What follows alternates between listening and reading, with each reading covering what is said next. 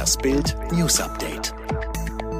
Randale Mob bei Demo nach Liebig-Räumung. Aggressive Stimmung brennende Autos bei der Demonstration gegen die Räumung des Hauses Liebig 34 in Berlin kam es am Freitagabend bis in die Nacht zu Gewaltausbrüchen.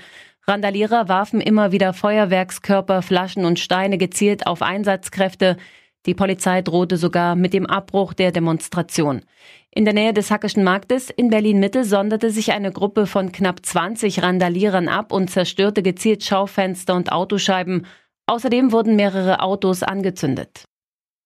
Zweites TV-Duett zwischen Trump und Biden abgesagt.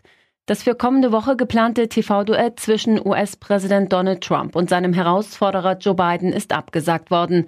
Diese Entscheidung teilte die für die Organisation der Präsidentschaftsdebatten zuständige Kommission mit.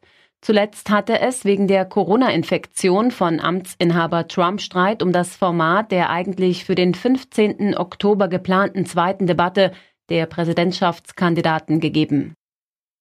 Corona, fast 110.000 Neuinfektionen in Europa an einem Tag.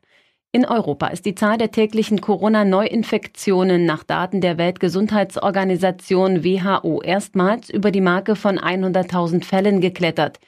Die am Freitag aktualisierte WHO-Grafik weist ein Plus gegenüber dem Vortag von 100.749 Fällen aus. Am Donnerstag wurden knapp 99.000 neue Fälle gemeldet. In Europa wird seit August kontinuierlich eine immer stärkere Verbreitung des Virus verzeichnet. Vor Nations League Spielen Siegdruck für Löw. Kommt Jogi Löw gegen die Ukraine aus der Krise raus? Das Länderspieljahr 2020 ist bisher eine einzige Enttäuschung. Die Bilanz kein Sieg, dreimal wurde ein Vorsprung verspielt, zuletzt beim 3 zu 3 gegen die Türkei. Da gab es den Ausgleich in der Nachspielzeit. Bundestrainer Löw wird gegen die Ukrainer im Vergleich zum letzten Spiel eine völlig andere Formation aufbieten. Sie wird von der Münchner Fraktion um Kapitän Manuel Neuer angeführt werden, die von Löw am vergangenen Mittwoch noch ebenso wie etliche weitere Stammkräfte geschont worden war. Wendler-Wahnsinn, darum könnte Lauras Mädchentraum platzen. Ein wahr gewordener Mädchentraum, der wie eine Seifenblase im Wind zu platzen droht. Laura Müller war 18, als ihre Beziehung zu dem 28 Jahre älteren Schlagerstar Michael Wendler bekannt wurde.